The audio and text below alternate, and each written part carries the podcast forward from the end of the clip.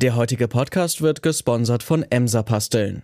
Wenn du einen Pitch hast oder etwas Wichtiges präsentieren möchtest, ist eine starke Stimme wichtig. Doch mit einem Kratzen im Hals wird es schwierig, im Mittelpunkt zu stehen. Wenn dann noch die Stimme belegt ist und Heiserkeit dazu kommt, wird die Präsentation endgültig zum Problem.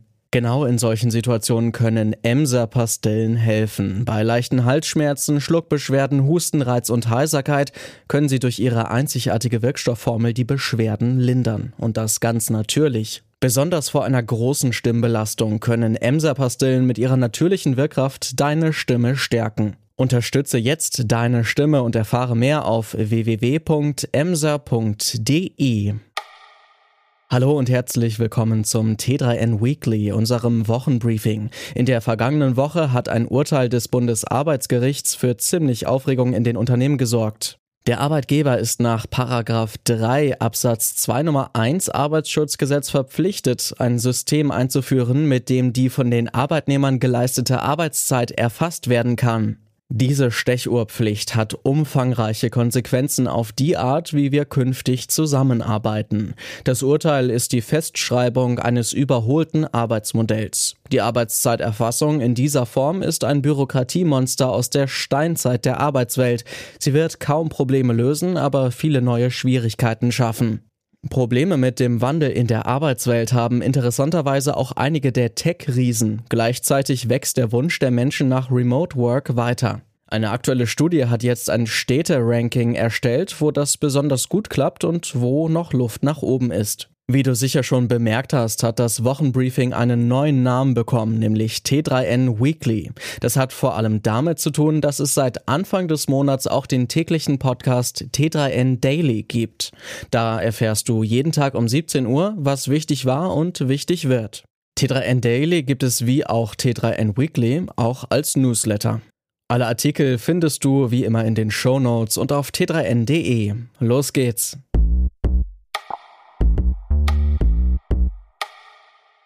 Die Corona-Pandemie hat vielen Tech-Unternehmen zu neuen Höhenflügen verholfen. Amazon beispielsweise gehörte zu den großen Gewinnern, da die weltweiten Lockdowns den E-Commerce boomen ließen. Inzwischen ist das Geschäft wieder etwas getrübt, denn die aktuell hohe Inflation frisst die Kaufkraft der Kundinnen und Kunden. Das Unternehmen steht vor neuen Herausforderungen. Was jedoch geblieben ist, sind Ansprüche und Bedürfnisse der Mitarbeiterinnen und Mitarbeiter, die während der Krise entstanden sind. Dazu gehört auch, dass viele Menschen weiterhin daheim arbeiten möchten, anstatt zurück ins Büro zu ziehen. Hybridmodelle haben sich in den USA wie auch hierzulande etabliert. Auch Amazon hat sich den neuen Gegebenheiten angepasst und geht einen progressiven Weg. Andere Tech-CEOs tun sich damit deutlich schwerer als Amazons Andy Jassy. Extrembeispiel ist wie so oft Elon Musk, der seine Leute vor die Wahl zwischen Präsenz und Entlassung stellen will. Aber auch bei Apple, Google oder Meta sorgt das Thema immer wieder für Diskussionen. Andreas Weck analysiert, Big Tech ist sich offensichtlich nicht immer einig bezüglich der Zukunft der Arbeit. Hybrid Work scheint zwar derzeit der kleinste gemeinsame Nenner bei der Mehrheit zu sein, jedoch gibt es auch große Unterschiede im Umgang damit, mal zur Freude und mal zum Kummer der jeweiligen Belegschaft. Dabei wird angesichts der vielen verschiedenen Ansätze deutlich, dass die Branche noch um eine One-Fits-All-Lösung ringt, die alle glücklich macht. Ob es die jemals geben wird, bleibt jedoch fraglich. Wer Wegweiser wird, ebenso. Homeoffice ist unter Beschäftigten beliebt und dauerhafte Remote-Work-Regelungen sind heiß begehrt.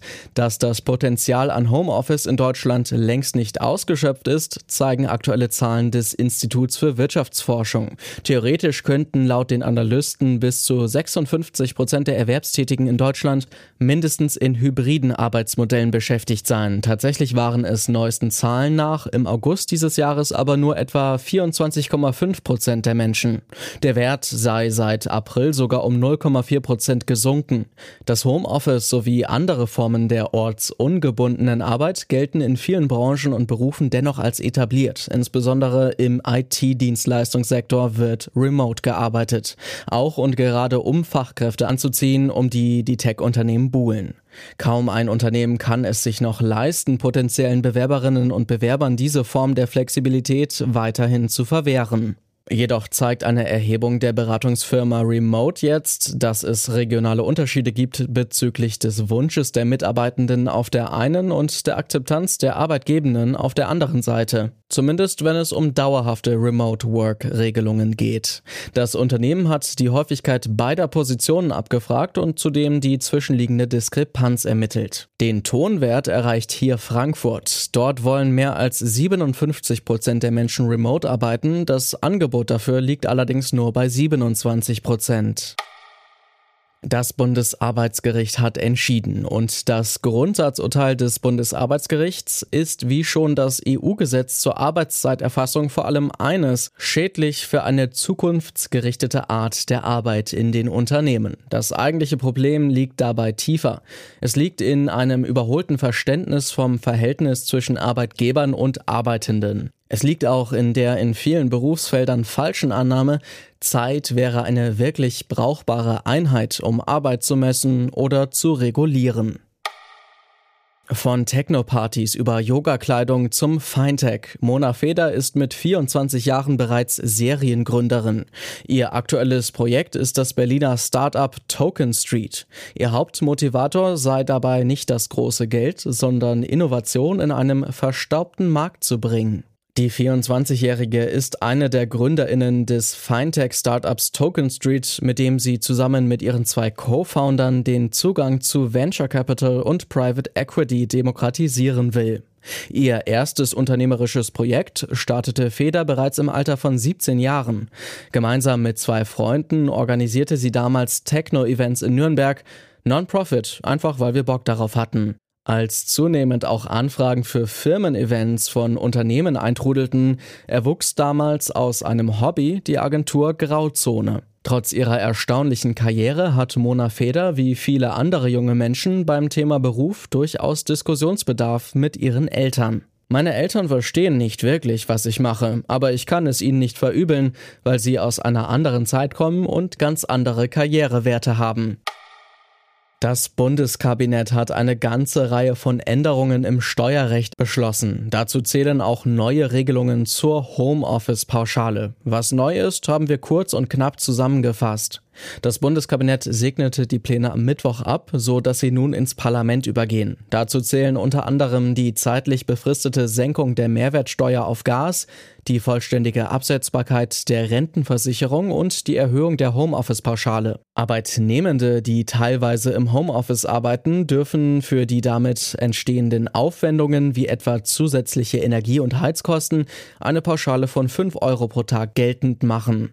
Der Maximalbetrag wird dabei von 600 auf 1000 Euro angehoben.